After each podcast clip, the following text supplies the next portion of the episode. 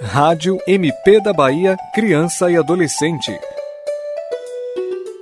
O Ministério Público Estadual da Bahia encaminhou uma minuta com a sugestão de um projeto de lei ao prefeito de Salvador, Bruno Reis. A proposta é que possam ser executados os ajustes necessários para a melhoria da estrutura e do funcionamento dos conselhos tutelares da capital. O PL, encaminhado pela promotora de justiça Karine Espinheira, tem o objetivo de conferir maior eficiência à prestação dos serviços públicos executados pelos conselhos, além de adequar melhor as normas às alterações do Estatuto da Criança e do Adolescente, bem como a orientações recentes do Conselho Nacional dos Direitos da Criança e do Adolescente, o CONANDA. A minuta foi construída por um grupo de trabalho interinstitucional, do qual também participaram as promotoras de justiça Márcia Rabelo, Mariana Castro e Maria Eugênia Oliveira. O projeto prevê alterações em questões relacionadas à eleição dos conselheiros e também disciplina temas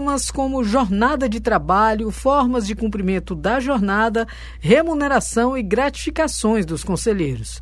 Caso o projeto seja aprovado, o conselheiro vai ter uma remuneração melhor, mais garantias e apoio na execução das suas atividades, criando uma cultura de integridade que envolve compromisso, responsabilidade e entrega de serviços de qualidade. A proposição do projeto de lei é fruto do resultado do trabalho desenvolvido ao longo de 2023, após a instauração do procedimento administrativo e a criação do grupo de trabalho interinstitucional pelo Ministério Público para desenvolver sugestões à alteração da legislação municipal. Para a Rádio MP da Bahia, Alene Costa.